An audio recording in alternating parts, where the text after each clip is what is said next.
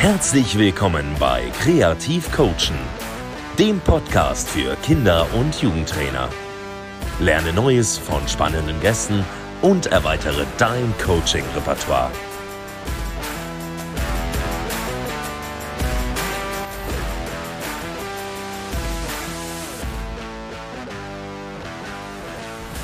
So, moin zu einer neuen Folge und damit sage ich erstmal moin Henoch und stell dich doch einmal den Zuhörern vor. Viele werden dich wahrscheinlich schon kennen, aber vielleicht nicht jeder, deshalb. Ja, moin, moin zurück, Tjalf. Äh, erstmal großen Respekt für deinen Podcast hier. Äh, da steckt eine Menge Arbeit drin und das muss auch mal gesagt werden. Ich glaube, die Leute, die dir zuhören, ähm, die schätzen das auch wert. Aber ja, Respekt äh, für das, was du hier schon aufgebaut hast. Und ja, ich bin Henoch. Ich bin 38 Jahre mittlerweile und wohne aktuell in Hamburg. Das seit 2007 mit kurzer Unterbrechung in Bamberg fürs Studium, Kommunikationswissenschaft, Germanistik. Davor habe ich eine Ausbildung gemacht zum Sport- und Fitnesskaufmann. Und davor habe ich nochmal ähm, Volkswirtschaftslehre nach dem Abi studiert, was ich dann erfolgreich abgebrochen habe. Und ähm, genau, die ersten 16 Jahre meines Lebens habe ich in Kasseburg in Schleswig-Holstein im Herzogtum Laumburg verbracht, auf dem Dorf, 500 Seelendorf. Und ja, da ging auch meine Fußballkarriere in Anführungszeichen los. Ähm, und da ja, startete dann auch das tägliche ähm, Gehen auf dem Bolzplatz. Ja, sehr genau. cool. Und ähm, vielleicht gehst du auch nochmal auf deine Marke ein. Genau. Die passt ja perfekt ja. zum Thema heute. Genau. Und ich habe dann äh, 2015, am 1. September 2015, äh, meine Brand gegründet. Das ist Bolzplatzkind. Ähm, die ersten Gedanken dazu kamen so während des Studiums in Bamberg, als ich ähm, lernen sollte in der Bibliothek, aber äh, keinen Bock drauf hatte. Äh, es war ein verregneter Tag. Ich schaute aus dem Glaskasten der Bibliothek und ähm, fing dann mal an, über die Erinnerung äh, vom Bolzplatz zu schreiben, so ein Text. Äh, Schön war die Zeit, heißt der, den gibt's auch heute noch auf der Website von bolzwitzkind.com. Und ja, da war die Idee so geboren, dann schlummerte sie so ein bisschen noch äh, im Hintergrund. Und ja, dann dachte ich mir, dieses Wort Bolzplatzkind, das hatte ich in diesem Text ähm, ja, das, also mir ausgedacht, das erste Mal so ein eigenes Wort einfallen lassen. Habe ich gedacht, das kannst du doch mal irgendwie vielleicht auf ein T-Shirt drucken. Und ähm, ja, dann kam noch eine, eine Entwicklung des Logos. Das sieht so einfach aus, aber da steckt auch eine, eine längere Geschichte hinter, Geschichte voller Zufälle. Und dann, äh, das war so Mai, Juni, und dann habe ich gesagt, am 1.9. gehe ich damit an den Start. Habe ich alles vorbereitet. Dann bin ich am 1. September gestartet und äh, ja, seitdem, seit acht Jahren mache ich es von morgens bis abends. Ja, sehr, sehr cool. Mir gefällt deine Marke auf jeden Fall sehr gut und Danke, deshalb gibt es das Lob auf jeden Fall nochmal zurück. Danke auch für deine Worte, freut mich. Ähm, genau, wir haben ja gesagt, wir wollen heute über das Thema Bolzplatzmentalität im Kinder- und Jugendfußball sprechen. Und da wird mich natürlich zu Beginn, ich hatte mir auch ein paar Videos angeguckt, da sieht man ja schon so ein bisschen, was du mit Bolzplatz in Verbindung bringst, aber vielleicht erstmal als Einstieg, ja, was verbindest du mit diesem Begriff Bolzplatz? Ja, also für mich persönlich, das ist natürlich auch ähm, irgendwo immer individuell. Ähm, für mich persönlich war das, war das immer Freiheit ähm, und einfach Spaß äh, am Fußball und zwar so, wie ich ihn halt spielen will. Ne? Also ich hatte eine Idee, ähm, als kleiner Junge, habe irgendwo einen Trick im Fernsehen gesehen oder damals gab es ja noch viel Print. Da gab es dann auch so ein paar Tricks in, in Lehrbüchern oder in der Bravo Sport, wie man den Freistoß äh, richtig schießt mit Ventil nach oben, à la Beckham etc. pp. Und ich wollte einfach raus und das halt nachmachen und dann nicht irgendwie eine zeitliche Begrenzung von zehn Minuten haben, wie es jetzt beim Mannschaftstraining oder so ist, weil die Zeit da knapp ist, sondern ich wollte das halt eventuell den ganzen Tag machen. Ja, oder ich hatte auch Tage, da habe ich gesagt, ich schieße jetzt nur mit links. Und da habe ich dann da wirklich fünf Stunden am Stück nur mit links äh, geschossen. So. Ähm, und ja, also viele verbinden mit dem Bolzplatz natürlich auch dieses, dieses äh, Miteinander. Du, du kommst auf den Bolzplatz, du weißt nicht, wer da ist. Und dann spielt man halt äh, Zufallsteams fünf gegen fünf. So, ähm, man muss dazu wissen, ich bin ja in einem 500-Seelendorf groß geworden. Da waren nicht so viele Leute, dementsprechend auch nicht so viele Kinder. Und wir waren, sag ich mal, im, im Schnitt eigentlich eher so drei Leute auf dem Bolzplatz. Maximal. Und diese, diese Five-A-Side-Geschichten, die waren bei mir gar nicht so ausgeprägt. Das ist jetzt anders als äh, zu einem Käfig in der Innenstadt in Kiel oder in Hamburg, ja, ähm, wo du einfach viele Leute hast, die, die mitspielen wollen, so. Und ja, deswegen beschränkte sich das so ein bisschen eher auf dieses ähm, in, in kleinerer Gruppe spielen oder alleine spielen. Also dieses Weltmeister zu dritt, äh, das war so eigentlich bei uns meist die höchste Spielform von der Anzahl der Leute her. Ähm, ja, also Freiheit heißt es für mich und für mich war es auch damals viel äh, abschalten so. Bei mir zu Hause lief das nicht immer alles gut in meiner Kindheit und das der Bolzplatz war so der Ort, wo ich wo ich einfach frei sein konnte, wo ich abschalten konnte, wo ich das alles vergessen konnte, wo auch irgendwie so ein so ein Schutzraum drumherum war, wo all das nicht mit draufgenommen wurde, so diese ganzen negativen Gedanken, die ich damals hatte. Du hast ja. jetzt schon so viele interessante Punkte angesprochen, also zum Beispiel der Freiheitsbegriff und dann hattest du gesagt, so Fußball spielen, wie du es möchtest. Also, dass wenn du was im Fernsehen zum Beispiel gesehen hast, dass du das dann ausprobieren kannst. Und in der Praxis sieht es ja oft dann so auf den Fußballplätzen aus, dass schon sehr viel von den Trainern vorgegeben wird. Würde ich jetzt sagen, ist auf jeden Fall ein Trend und man hat diese, es wird ja oft davon gesprochen, dass man so eine Art Verschulung im Fußballtraining hat.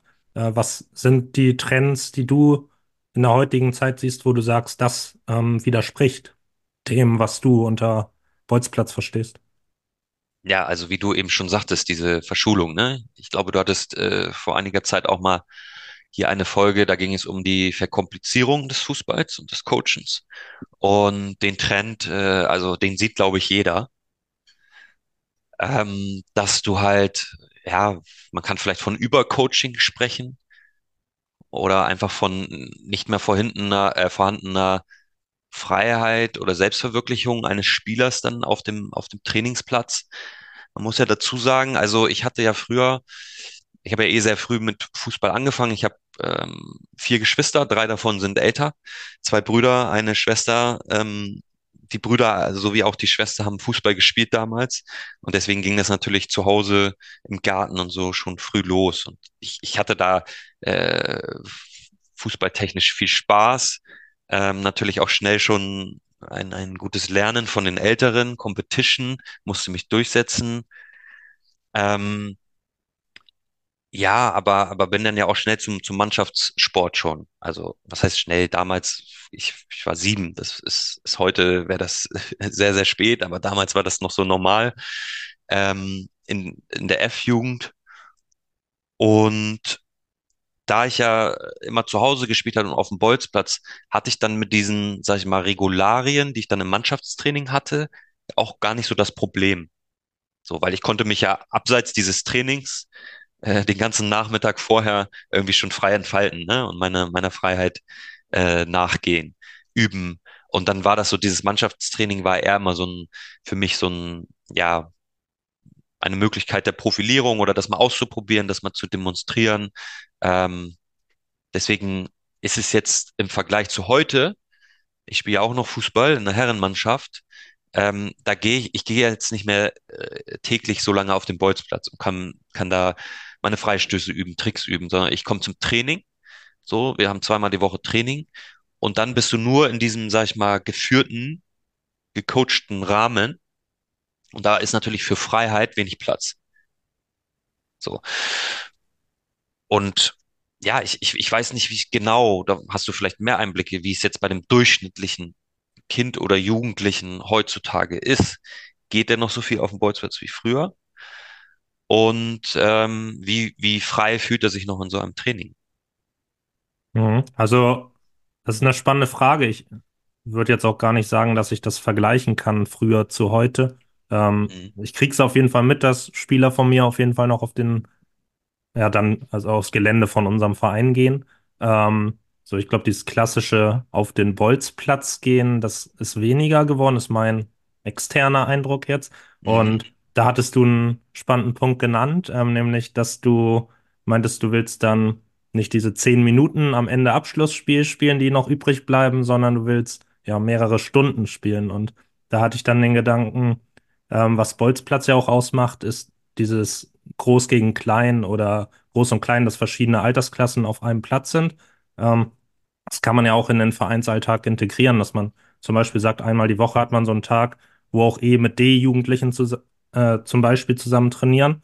Dann haben sie anstatt anderthalb Stunden Trainingszeit drei ähm, Mhm. und können in der Zeit halt zusammen auch in ja, kleinen Spielformen zum Beispiel spielen. Einfach Ja. freies, unangeleitetes Spielen. Ähm, was sind Ideen, die du hättest, um den Bolzplatz quasi in den Vereinsalltag zu bringen? Weil ähm, es ist ja der Trend, dass es weniger wird. Deshalb macht man sich ja diese Gedanken, wie bringen wir das in den Verein, weil das jetzt mehr oder weniger der Ersatz dafür sein soll. Ja. Ja, also gen generell sind natürlich auch Menschen, Menschentypen anders, ne? Also ich bin ein sehr freiheitsliebender Mensch, ähm, kreativ als, als Krebs natürlich auch irgendwo ein bisschen sensibel, Bauchmensch, so diese ganzen klassischen Eigenschaften bringe ich schon mit. Und dann gibt's natürlich auch äh, Typen, die einfach ähm, auch geführt werden wollen und die so ein bisschen Anleitung brauchen. Ähm, wenn ich jetzt so auf dem Platz stehe, ähm, dann nervt mich das zum Beispiel, wenn, wenn der Coach zu oft reinruft und, und so meine Intuition, sag ich mal, im Spiel irgendwo gestört wird. Und andere hingegen, die brauchen so ein bisschen diese Anweisung. Also ich bin immer generell ein Fan davon, abseits des Fußballs auch, wenn du Teams hast oder Menschen hast, ähm, wen hast du da? Was haben die für Potenziale? Und wie kann ich das am besten halt ausschöpfen, dieses Potenzial, äh, im Gesamtkontext? Und es gibt ja nie dieses Schema F für alle Menschentypen, weil wir sind einfach unterschiedlich. Und da, glaube ich, ist vor allem ähm, ja die Herausforderung für die Trainer, halt individuell auf die Spielertypen einzugehen, kreativ zu sein und vielleicht auch diejenigen, die das mehr brauchen, dieses freier Spielen, ein bisschen ähm, intuitiver unterwegs zu sein, dass das dann halt auch im Training mehr gefördert wird und die anderen ähm, ja, die kann, den kann man vielleicht ein paar andere Übungen geben. So oder so wäre mein, meine Idee, wenn man eh schon mal da ist am Fußballplatz, warum 90 Minuten Training immer? Wer hat sich das, also geht ja nicht darum, wer hat sich das einfallen lassen, aber wer sagt, ähm, dass das immer so traditionell überliefert werden will? Wir machen 90 Minuten Training. Warum? Also äh, das ist ja sowieso keine Spielsimulation. Es geht ja nicht darum, 90 Minuten ein Spiel zu simulieren, weil man, man hat viel zu viel Standzeit und äh, das ist ja nicht mit dem Spiel vergleichbar, diese 90 Minuten. So. Und wenn man eh schon da ist, warum hängt man nicht noch eine halbe Stunde dran oder noch eine Stunde bei den Kindern? Also ja, nächsten Tag ist Schule, die müssen ins Bett, alles gut. Ich glaube, die werden trotzdem gut schlafen, wenn sie eine Stunde länger spielen. Oder man fängt halt vielleicht auch früher an. Ähm, Klar, ist auch schwierig mit den Trainern, die müssen vielleicht arbeiten, haben auch noch was zu tun. Alles gut. Aber vielleicht sagt man auch äh, den Kindern, ihr, ihr spielt vorher eine Stunde alleine und dann kommt der Trainer dazu. Wäre ja auch eine Idee. Auf jeden Fall dieses, was ich sagen will, ich merke es ja jetzt, früher als ich auf dem Bolzplatz war, ich konnte dir äh, auf Ansage den, den Ball per Freistoß in den, in den Winkel äh, schießen, aber passgenau, ja. So. Und wenn ich jetzt einen Freistoß schieße, So, dann ist die Streuung schon deutlich höher. Warum? Ich trainiere zweimal die Woche Fußball, wenn, wenn alles gut läuft.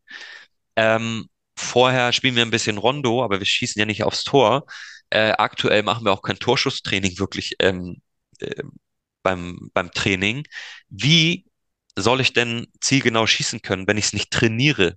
So, es ist ja egal, wo im Leben, du musst ja die Dinge trainieren in einer unfassbar hohen Häufigkeit und Kontinuität, um da halt besser zu werden. Also ist ja utopisch zu sagen, jetzt äh, schieße ich die Freistöße so wie früher.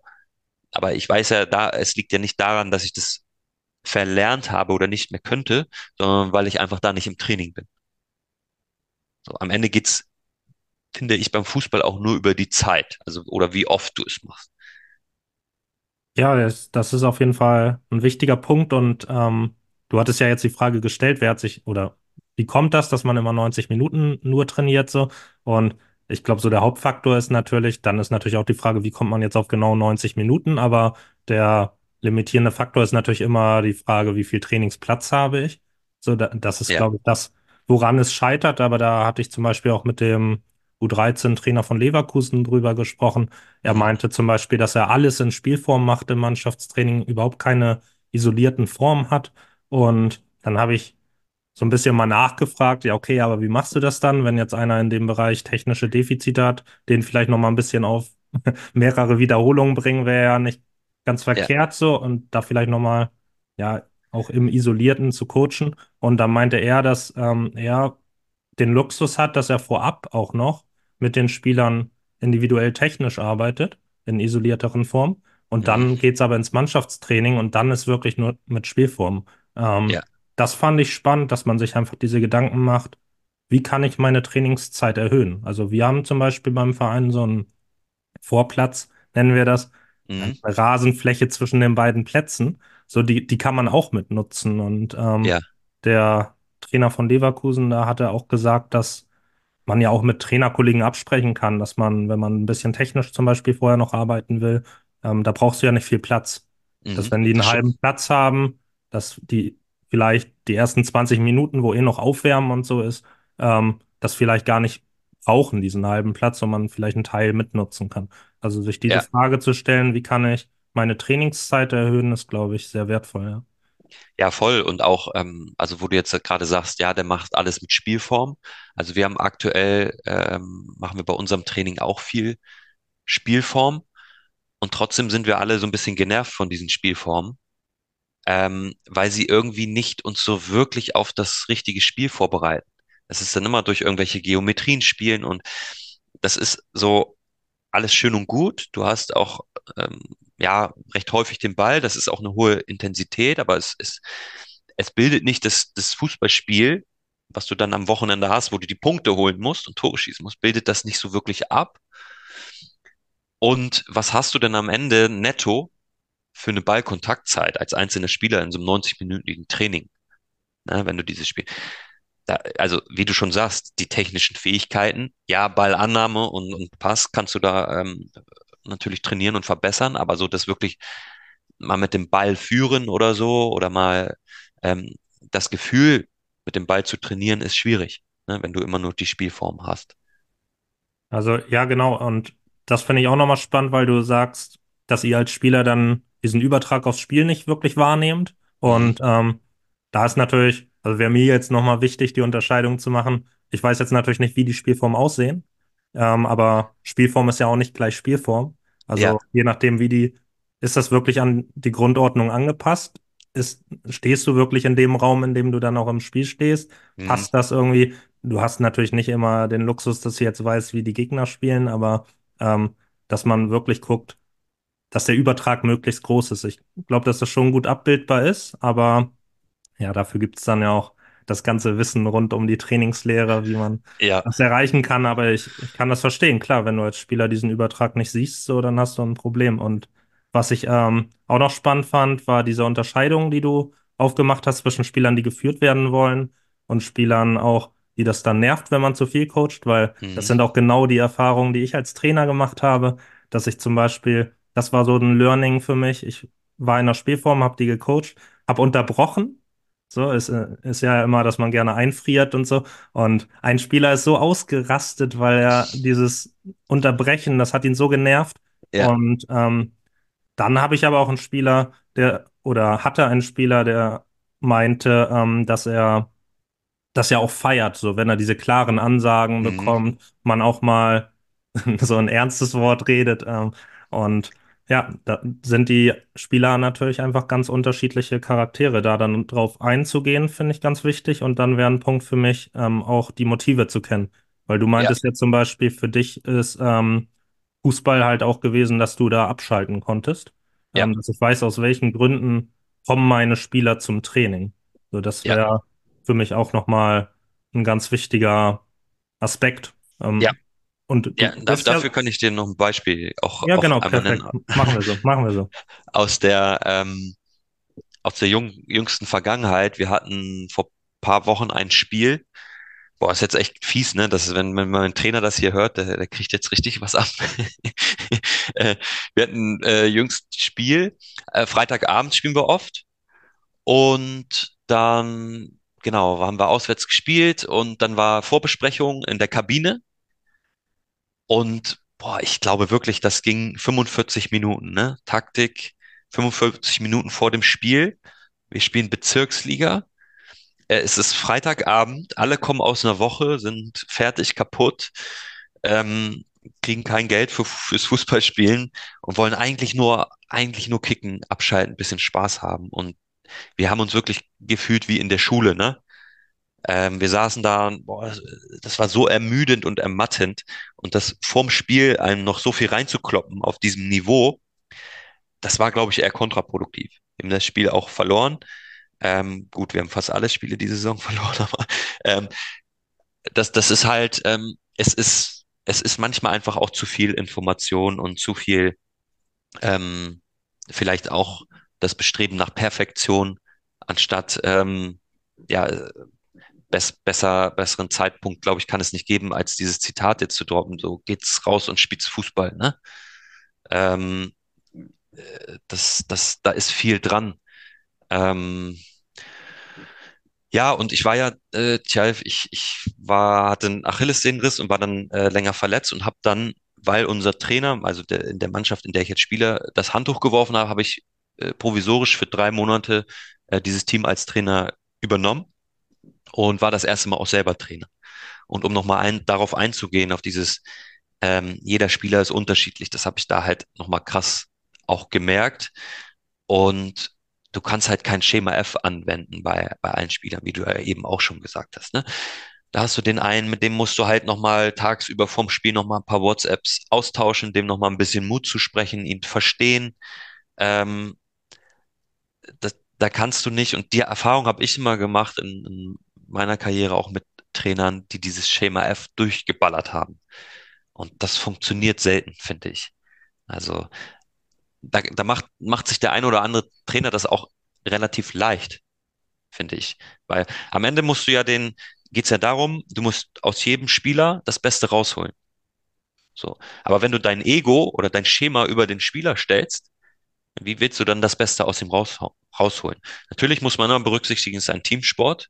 Wir können jetzt nicht alle im Training irgendwie vom Training ähm, alle ihre ihre Probleme irgendwie da diskutieren. Dann sind wir irgendwie äh, in einer Selbsthilfegruppe, das, das, das meine ich auch nicht, aber es, es sind manchmal diese Zwischenkommentare, ne, wo du gesagt hast, so der eine Spieler von dir, der ist ausgerastet, weil du da unterbrochen hast. Oder ich kenne es selber auch. Und wenn du auch Zuschauer manchmal von der eigenen Mannschaft, ne, wenn die dann irgendwo so, so sowas gegen dich sagen oder so, oder irgendwie so ein Spruch wie Steh auf, das war kein Foul oder so, vom eigenen Trainer. Das ist für mich immer so das, das absolute No-Go, ne? wenn der Trainer dir in den Rücken fällt oder solche Dinge. Da reagiere ich zum Beispiel auch drauf. Wenn ich spüre, so da ist nicht dieser, dieser hundertprozentige Zusammenhalt oder die hundertprozentige Rückendeckung deiner eigenen Mannschaft. Scheiß drauf, auch wenn es vielleicht kein Foul war, dann sei ruhig, aber sag nicht, das war kein Foul. Steh auf, das war kein Foul zum eigenen Spieler zu sagen. So als Beispiel. Das Schlimmste überhaupt.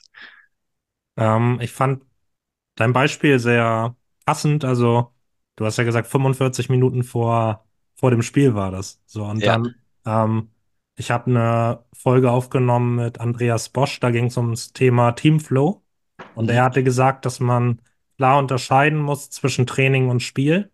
Ähm, er meinte, Training ist Training und Spiel ist Spiel. Also am Spieltag da noch Input reinzugeben, dann war dein Training nicht gut. So, also Ja. dann, er meinte, wenn du feststellst im Spiel, das funktioniert nicht, schreib's dir auf, mach's im Mhm. nächsten Training, aber jetzt im Spiel halt sei ruhig. So, ne? Ja, okay. Also, ja, ja. und ähm, das, das fand ich sehr interessant, weil einfach, er meinte, wie fühlst du dich denn als Spieler? Du kommst dann in der Halbzeit in die Kabine rein, so die Halbzeit lief eh schon nicht gut. Du weißt wahrscheinlich auch, was deine Fehler waren.